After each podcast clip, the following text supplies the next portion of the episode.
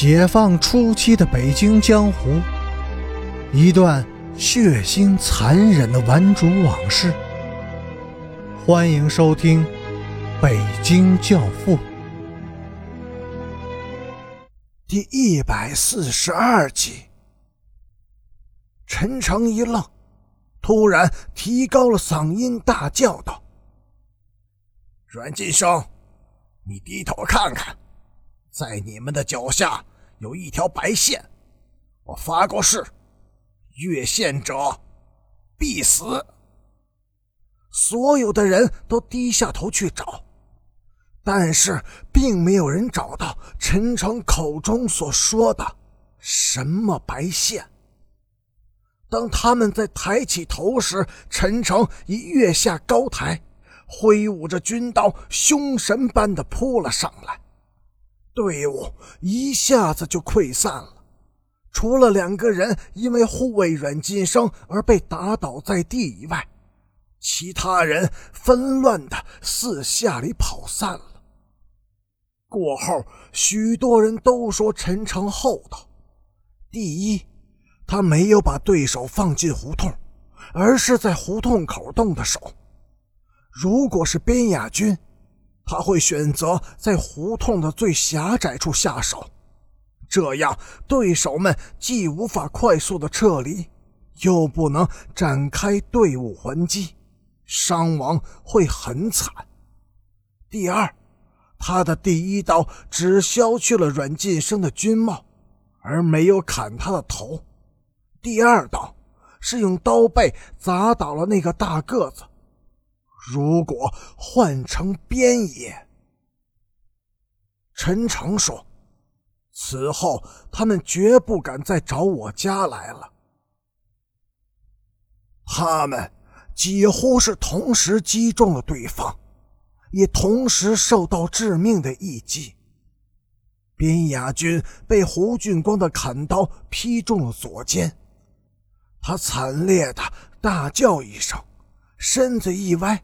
单膝跪在了地上，但是他摇晃了两下，又顽强的站了起来，又一次高高的举起了铁锹。胡俊光被铁锹拍中了前额，额头的皮肤绽裂开一道大口子，但是一滴血都没有流出来。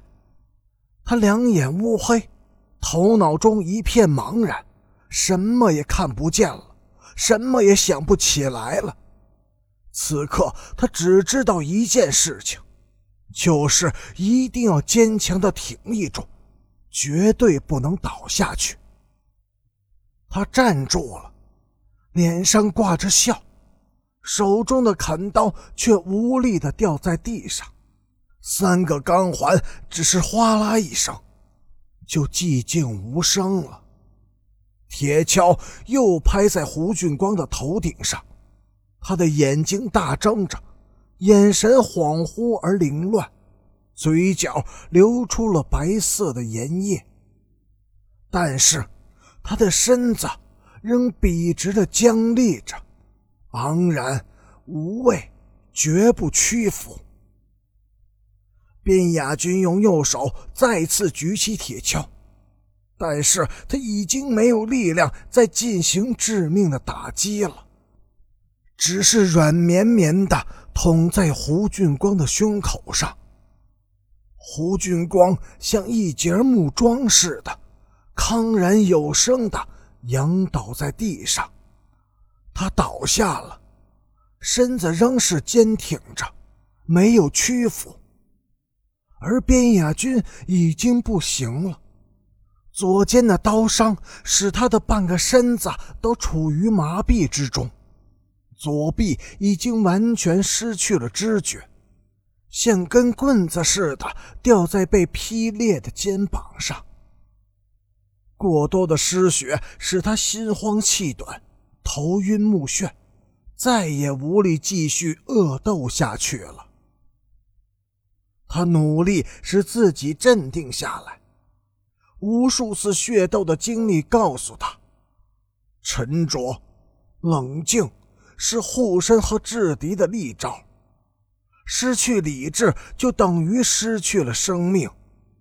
他知道自己再也经不起一击了，但是他仍然有可能活下去。为了活下去，他必须笑一笑。